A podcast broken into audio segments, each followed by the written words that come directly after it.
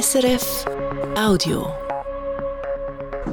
Und da ist das Regionaljournal in Basel. Freispruch für ein Ärzte-Team. Das Basler Strafgericht entlastet zwei Ärzte und eine Hebamme nach dem Tod von einer Frau im Gebärsaal. Stellenabbau in Basel bietet Firma Synthes will die Hälfte den 200 Arbeitsplätze am Standort Oberdorf ins Ausland verlagern. Massiv mehr Arbeit, kriminelle Jugendliche und junge Erwachsene aus Nordafrika beschäftigen die Basel-Bieter Jugendanwaltschaft in den letzten Wochen stark.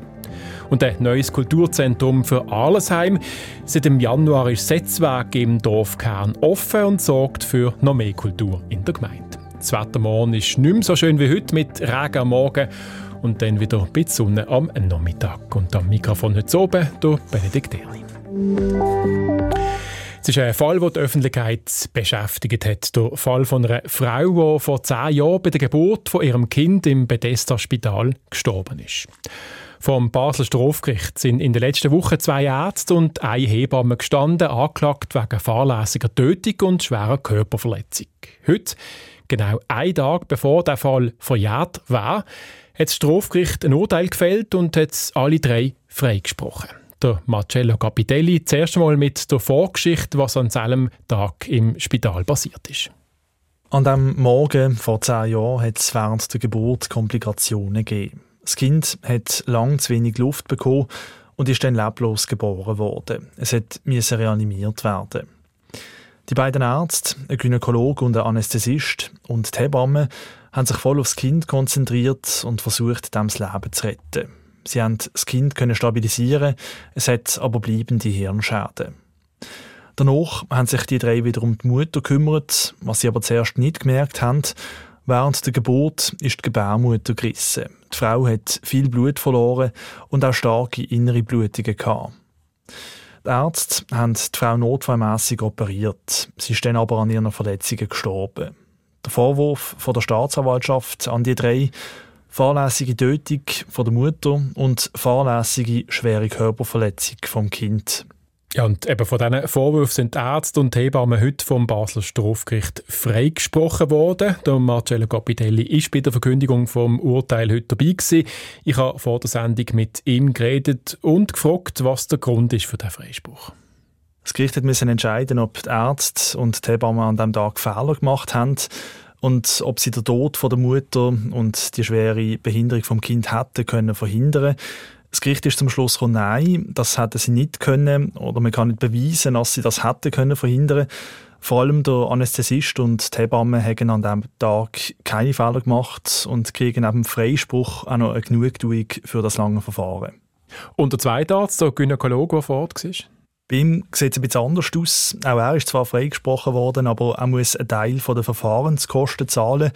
Nach der Geburt hat er sich auch voll aufs Kind konzentriert und bei der Reanimation geholfen. Das sei zwar richtig gewesen, sagt das Gericht, wo er sich dann aber wieder um die Mutter gekümmert hat, hat er gerade mehrfach die Sorgfaltspflicht verletzt. Er hat zum Beispiel schneller einen Ultraschall von der Frau machen, dann hat er die inneren Blutungen schneller gesehen. Oder bei einer Notoperation hat er ein spezielles Licht müssen brauchen und das hat er eben nicht gemacht. Stellt sich natürlich die Frage, hat das denn der Frau das Leben gerettet? Das ist eben das, was man nicht beweisen kann. In einem Gutachten, das das Gericht berücksichtigt hat, heisst es zwar, dass der Gynäkologe der 12 cm Riss in der Gebärmutter gesehen hätte, wenn er eben das Licht gebraucht hat. Ob seine Fehler zum Tod von der Frau geführt haben, hat man aber eben nicht können beweisen und ist auch fraglich gewesen, weil im Gutachten heisst es auch, dass die Frau wahrscheinlich überlebt hätte, wenn sie 90 Minuten früher noch auf der Notfallstation gewesen wäre. Zu dieser Zeit ist der Gynäkologe aber eben noch beim Kind gewesen. Das ist also zeitlich nicht aufgegangen. Und darum ist auch der Gynäkologe eben freigesprochen worden. Er muss aber eben einen Teil der Kosten vom Prozess zahlen. Jetzt ist das Urteil genau ein Tag vor der Führungsfrist gefällt worden. Da könnte der Verdacht aufkommen, die Verteidiger der beiden Ärzte und von der Hebamme haben den Fall rauszögern, zum straffrei zu bleiben. Was ist da dran? Das stimmt nicht. Das hat der Gerichtspräsident auch gerade am Anfang schon klargestellt. Es ist zwar eben lang gegangen und die Verteidigung hat ein paar Beschwerden gemacht, die vom Gericht dann abgelehnt worden sind und so auch Zeit gekostet haben. Aber das war alles rechtens und eben kein Zeitspiel. Zudem, wenn die drei den Fall hätten rauszögern dann hätten sie das auch recht einfach können machen hat der Gerichtspräsident gesagt. Sie hätten nämlich einfach ein Arztzeugnis können einholen so dass man einen Prozesstag nach hinten hat müssen verschieben Das haben sie eben nicht gemacht und sind an jedem Prozesstag anwesend gewesen. Das Urteil ist jetzt also da. Es gibt drei Freisprüche für die Hebammen und die beiden Ärzte. Ist der Fall jetzt abgeschlossen? Das kann man zu diesem Zeitpunkt noch nicht sagen. Gegen das Urteil kann man nämlich noch Berufung einreichen und das an die nächste Instanz weiterziehen. Der Marcello Capitelli über einen Freispruch am Basler Strafgericht für ein Ärzteteam nach dem Tod von einer Frau im Gebärsaal. Bei der Firma Depuis Synthes zu Oberdorf im Baselbiet kommt es zu einem grösseren Stellenabbau. Betroffen ist die Hälfte der rund 200 Angestellten. Synthes plant, einen grossen Teil des Betriebs ins Ausland zu verlagern, in die USA, nach England und Holland. Synthes produziert Medizinaltechnik für die Orthopädie, also zum Beispiel künstliche Kniegelenke. Von dieser Stellenverlagerung ins Ausland sind 100 Mitarbeitende betroffen, teilt die Firma Johnson Johnson heute mit, die Mutterfirma von Depuis Synthes. Ich habe vor der Sendung mit dem Sprecher Thomas Moser über den Abbau zu Oberdorf geredet und ihn als erstes gefragt, warum der denn nötig ist. Zuerst einmal möchte ich festhalten, dass die äh, vorgeschlagenen Änderungen in keiner Art und Weise die sorgfältig, qualitativ hochwertige Arbeit und auch das Engagement von unseren Mitarbeitenden in Oberdorf in Frage stellen.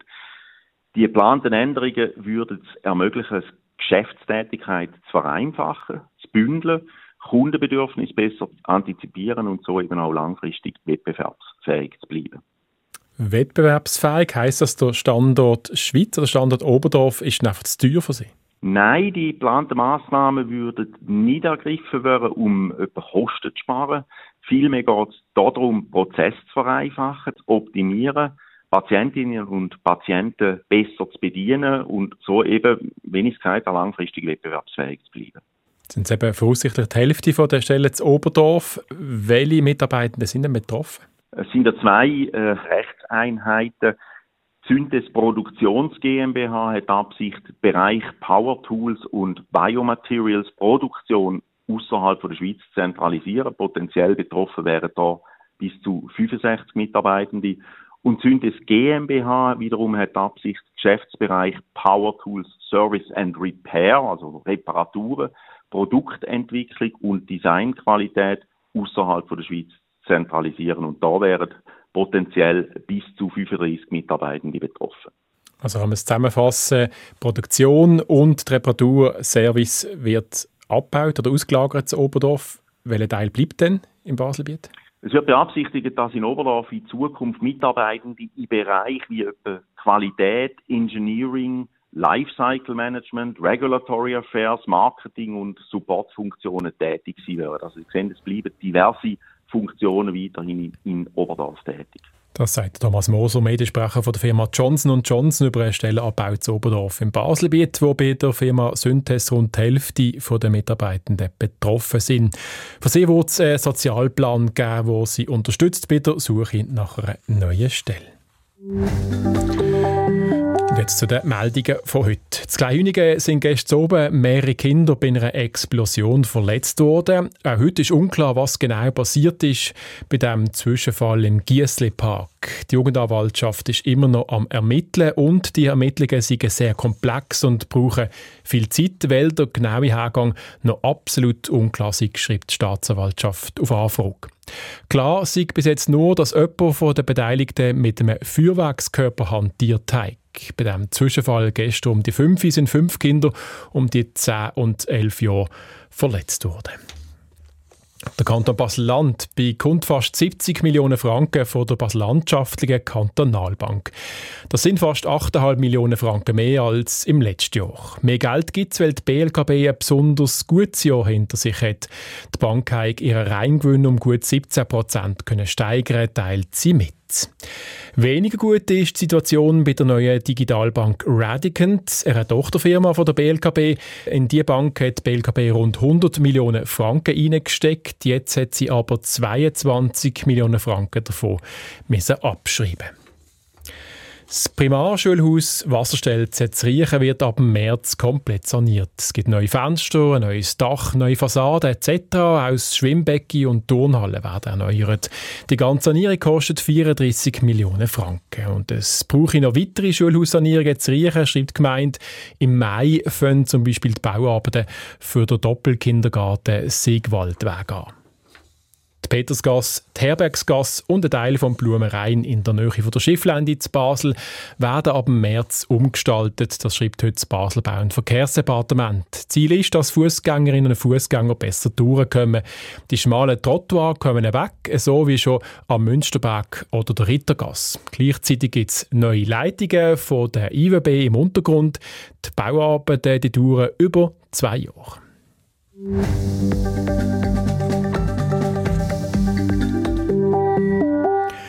Einbruch in ein Einfamilienhaus, eingeschlagene Scheiben und ein ausgeräumtes Auto. Diese Polizeimeldungen haben sich gehäuft in den letzten Tagen.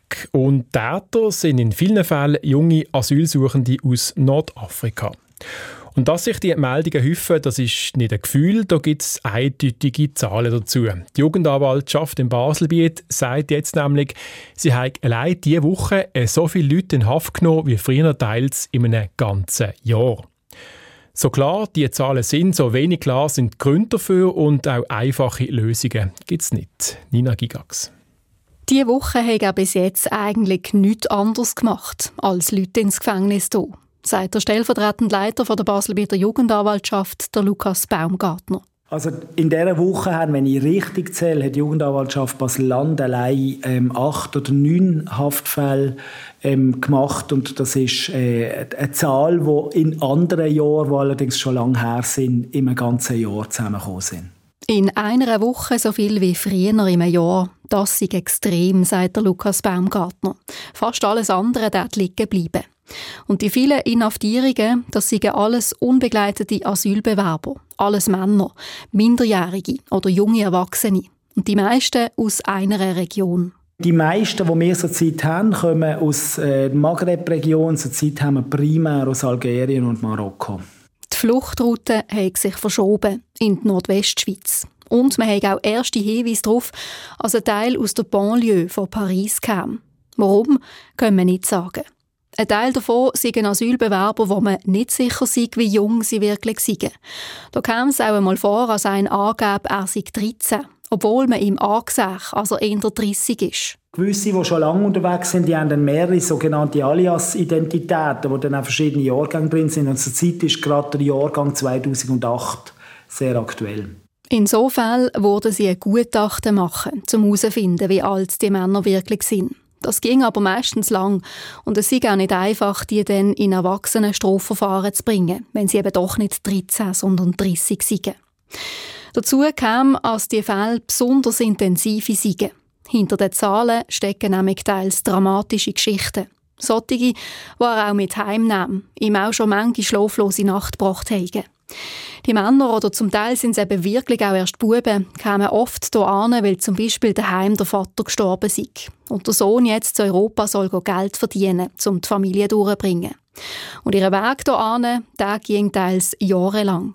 Aber solche Geschichten auch von schwersten Misshandlungen auf dem Weg oder auch der Kampf, in ein, in ein Boot hineinzukommen, beispielsweise der Kampf um die Schwimmwesten, ähm, der, das ist etwas, was sehr eindrücklich ist und was natürlich auch den Charakter von diesen Menschen sehr prägt. Viele der jungen Männer erzählen auch von Vergewaltigungen. Das sind keine Einzelfälle. Selbst in Europa noch, in den Aufnahmezentren, ähm, ist schwerste auch Sexualkriminalität an den ähm, Minderjährigen äh, Tagesordnung. Traumatische Erlebnisse, die die jungen Männer und Buben versuchen, mit Medikamenten zu vergessen.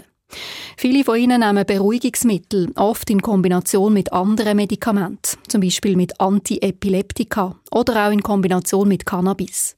Und es sind natürlich ähm, Medikamente, die es ermöglichen, das Elend, das man selber erlebt, sei es als substanzabhängig, aber auch das Elend, das man auf diesen Reisen erlebt, wo man einfach wirklich nicht unterschätzen darf. Also die Geschichten, die wir hier hören, das ist, das ist die pure Hölle, dass sie das mit diesen Medikamenten irgendwie psychisch probieren zu überstehen. Sich zudröhnen zum Überleben. Und wenn sie dann da sind, dann brauchen sie halt Geld, um ihre Medis weiterzunehmen. und gingen einbrechen. Härter als früher. Sie brechen Autoscheiben ein und gehen in Häuser, auch wenn dort jemand daheim ist. Das sind schwere Straftaten und darum müssen die Männer dann auch ins Gefängnis. Wobei der Lukas Baumgartner in diesem Fall das Gefängnis als etwas Positives bezeichnet. In Haft sind die Männer nämlich auf Entzug und wurden clean und könnten dann manchmal seit Jahren zum ersten Mal wieder ein normales Gespräch führen. Die Haft kann manchmal effektiv so eine Art, äh, ich sage jetzt mal, ein Reset im Leben von diesen Leuten bedeuten. Ich sage dann amigs, ähm, die Vornamen und 2.0, das ist im Gespräch, hey, fangen neues Leben an und da kann ein Gefängnisaufenthalt ein guter Start sein. Das bleibe darum im Moment das Rezept, das die Baselbieter Jugendanwaltschaft dort brauchen, das Gefängnis. Und das machen auch die anderen Nordwestschweizer Kantone so, auch wenn das eigentlich nicht zur Philosophie der Jugendanwaltschaft passe. Trotz aller Belastung ist dem Lukas Baumgartner wichtig zu sagen, dass nicht alle jungen Asylbewerber kriminell sind. Eine grosse Mehrheit sind anständig, halte sich an die Regeln. Das sagt auch der Bund. Auf Anfrage schreibt das Staatssekretariat für Migration, bei ihnen in den Bundesasylzentren gäbe es keine Zunahme an Delikt. Und auch andere, die mit jungen, unbegleiteten Asylbewerbern zu tun haben, berichten von einer grossen, anständigen Mehrheit. Zum Beispiel der Niklaus Freuler, der mit seinem Verein Puma Patenschaften organisiert für unbegleitete minderjährige Asylsuchende. Aber es sind eigentlich alle bis heute, die wir äh, jetzt äh, betreuen, die haben etwas machen aus ihrem Leben und, und wollen vorankommen und sind guten Willens. Natürlich, sagt der Niklaus Freuler, haben die Jugendlichen, die sie Kontakt haben mit ihnen, schon eine gewisse Struktur. Wenn wir sie kriegen, dann kommen sie uns zum Wohnheim und sind, haben schon praktisch den ersten Integrationsschub und Zivilisationsschub haben sie irgendwie hinter sich. Eine grosse Mehrheit benimmt sich also anständig, sagen verschiedene Seiten. Und doch bleibt die Tatsache, dass die Zahl an Inhaftierungen deutlich zunimmt. Und was auch bleibt, ist die grosse Frage, was machen.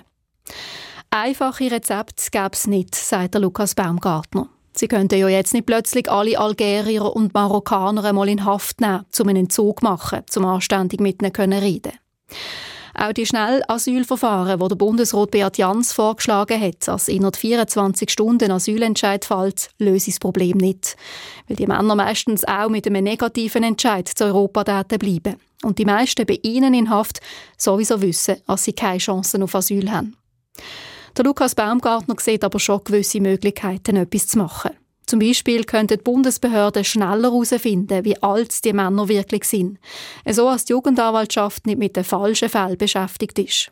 Und er sagt auch, man muss sich gut überlegen, wie man die Männer unterbringt. Wenn sie zum Beispiel wie Asch im Bundesasylzentrum unter dem Boden leben, sei das keine gute Lösung das Unterbringen von diesen Leuten und ähm, Berücksichtigung von der Perspektiven, die sie haben, auch Berücksichtigung, dass das dann nur Männer sind, das sind sicher Themen, die man muss anschauen muss, dass man nicht kleine Bomben schafft, die dann regelmäßig explodieren können. Wer hier Noni-Medis nimmt oder gestohlen hat, wird dann möglicherweise in diesem unterirdischen Loch damit anfangen, sagt Lukas Baumgartner. Der Bund sagt auf Anfrage, man darf auch in den Bundeszentren unter Umständen den Leuten kontrolliert Medikamente abgeben, wenn das ein Hausarzt oder eine Psychiaterin verschreiben Und was die Unterkünfte betrifft, muss der Bund mit dem arbeiten, was die Kantone ihm anbieten. Dem Jugendanwalt Lukas Baumgartner bleibt darum vermutlich vorerst sein grosser Dossierstapel auf dem Pult. Er hat darum auch bei der zuständigen Regierungsrätin schon mehr Personal beantragt, als er und seine Leute nicht ausbrennen. Ganz im Bewusstsein, dass auch mehr Personal das Problem nicht wegbringt. Weil es eins ist, was die Strafverfolgung allein nicht lösen kann. Die Gesellschaft als Ganzes muss nachdenken, wie sie mit den vielen flüchtenden Menschen umgehen will. Nina Gigax über mehr Delikt verübt von einer Gruppe junger Leute aus Nordafrika.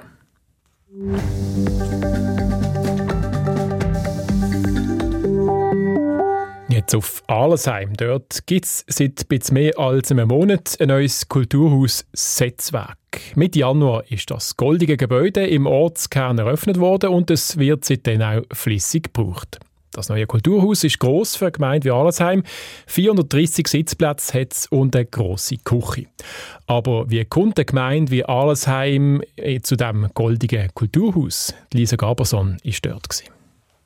Das gelgoldige Kulturhaus in Allesheim fällt auf. Nicht nur wegen der leuchtigen Farbe, sondern auch wegen der Form und der gewellten Oberfläche der Fassade.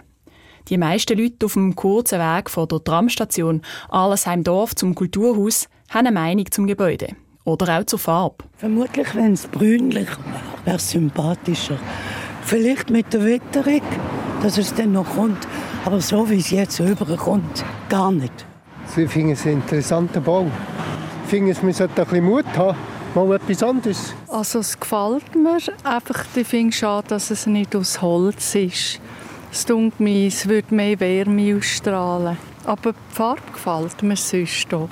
Das neue Kulturhaus heisst Setzwerk. Der Name soll an die Druckerei erinnern, die früher an der gleichen Strasse war. Und an das Setzen der Buchstaben zu einem Text, vor der dann analog gedruckt worden ist. Der Gemeindepräsident Markus Eigenmann und der Markus Riebi vom Trägerschaftsverein warten vor den grossen grüezi. Der Konzertraum ist hoch und mit Holz verkleidet. Vor der Bühne hängt ein schwerer Sammetvorhang und glasige Lampen hängen von der Decke. Der Saal fand ich auch besonders gelungen, sagt Markus Eigenmann, der Gemeindepräsident. Markus Riebi vom Trägerverein gefällt aber etwas anderes im Saal besonders. Die Bühne und die Technik. Da sieht man die zwei Elemente, das und das, wo man stufenlos verstellen können und wir können zwei Elefanten draufstehen haben und wir können sie immer noch hin und her. Also wir können sechs Tonnen pro Element bewegen. Von der Bühne geht es dann in den Backstage-Bereich. Ein Raum zum Einsingen für einen Chor oder Sängerinnen und ein Raum, voll mit allen möglichen Instrumenten. Der Musikverein Arlesheim, der zweimal in der Woche hier probt, ist nämlich schon eingezogen. Es geht weiter ins Untergeschoss. Zwei ganz tolle, zwei ganz tolle Garderoben, Künstlergarderoben. Kündet Markus Ribi an. Riesige Spiegel hat es in dieser Garderobe, wo man sich direkt vorstellen kann, wie Musikerinnen oder Schauspieler sich hier bereit machen für einen Auftritt.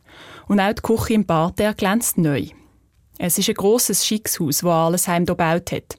Fragt sich, wieso braucht eine Gemeinde mit knapp 10.000 Einwohnern ein Kulturhaus, das fast gleich groß ist wie ein Volkshaus in Basel? Der Gemeindepräsident Markus Eigenmann beantwortet das so. Einerseits sollen ja hier innen Veranstaltungen stattfinden, die früher in der alten Mehrzweckhalle stattgefunden haben. Die Halle ist rund 100-jährig, äh, ist von der Technik her äh, überhaupt nicht up-to-date, auch von der Sicherheit her haben wir äh, gewisse Einschränkungen bereits müssen machen und da hat man für die kulturellen Veranstaltungen müssen einen Ersatz äh, suchen. Auch die anderen grösseren Räume in der Gemeinde, wie zum Beispiel die Dreifachsporthalle oder die Aula von der Schule, sind jetzt gleich für die grösseren Anlässe, die sie gerne hätten. Und solche Anlässe hätten sie schon, sagt Markus Eigenmann. Es gibt schon nicht zweimal in der Woche einen grossen Anlass, aber es gibt eben doch zahlreiche, sehr grosse Anlässe mit sehr viel Publikum und die brauchen irgendwo einen Ort. Konkret ging es um Gemeinsversammlungen, Konzerte, Theater, Musikfeste und Anlässe während der Fasnacht sind genau geplant. Kostet hat das Kulturhaus etwa 16 Millionen Franken, was rund 3 Millionen mehr ist als erwartet. Die Lücke stopft Allesheim, zum Teil mit eigenen Mitteln, aber auch mit Spenden. Zum Beispiel von Uptown Basel, wo sich mit einer Million beteiligt hat. Das Unternehmen Uptown Basel ist dran, in Allesheim ein modernes Industriequartier für Startups aufzubauen und wird das Netzwerk dafür auch ab und zu brauchen. Man wird mit diesem Engagement auch eine Verbindung schaffen vom äh, Industriegebiet, das relativ weit weg ist vom Dorfzentrum bei uns, an der Grenze zum Münchenstein, eben zum Leben im Dorf. Zugleich sichert sich Uptown Basel für seine Mieter auf dem, auf dem Industrieareal natürlich den Zugang hier zum Veranstaltungsort. Das Hauptgeschäft im Saal sei aber Musik, für das sei der Saal auch gebaut, sagt Markus Riebi vom Trägerverein. Und der Saal mit der Akustik und den technischen Details sind sie aber erst am Kennenlernen. Was der Saal schlussendlich kann, das die wir herausfinden. Ähm, wir sind sehr gespannt darauf. Wir, es kommen auch professionelle große Orchester, die hier Proben dienen, bevor sie dann ins Stadttheater gehen oder ins Casino oder so auftreten, dass sie bei uns einbedienen. Bis jetzt sind sie zufrieden mit der Belegung. Gewisse Zeiten würden sie aber auch frei behalten, damit sie auch für Veranstaltungen, die sich einmieten wollen, interessant bleiben. Aber grundsätzlich soll der Saal für möglichst alle in der Gemeinde sein. Ob die Vision so klappt, wird sich in den nächsten Monaten zeigen. Das Netzwerk wird seit Mitte Januar gebraucht. Offiziell eröffnet wird es dann Ende Mai. Lisa Gaberson über ein neues Kulturzentrum Setzwerk zu Ahlesheim. Und wie das Wetter wird in den nächsten Tagen, das weiss der Jörg Ackermann von SRF Meteo. In dieser Nacht bringen immer mehr Wolken an den meisten Orten Regen. Die Temperaturen sinken auf etwa 5 Grad. Morgen ist es darum zuerst mal noch bewölkt und an den meisten Orten nass. Dann gibt es aber den Tag durch immer längere trockene Phasen und am Nachmittag ist es dann sogar meistens trocken. Sogar ein paar sonnige Abschiede sind dann im Laufe des Nachmittags möglich und auch der Sonnenuntergang könnte traumhaft werden. Dazu liegen die Höchstwerte bei etwa 10 Grad. Am Wochenende scheint dann mindestens zeitweise die Sonne. Die Regenfront kommt wahrscheinlich erst auf den Sonntagabend, auch wenn mal ein Regenguss den Tag durch nicht ganz ausgeschlossen ist. Die Höchstwerte liegen am Samstag bei 13 Grad, am Sonntag bei 10 Grad. Dankeschön, Jörg Ackermann von SRF Meteo. Und das war es für heute. Das Regionaljournal Basel gibt es morgen wieder zur gewohnten Zeit am Morgen. Ab der halben sieben ist erstmal. Die Sendung heute hat sie Benedikt Erni begleitet. Verantwortlich für den Inhalt ist Marlene Sandre. Das war ein Podcast von SRF.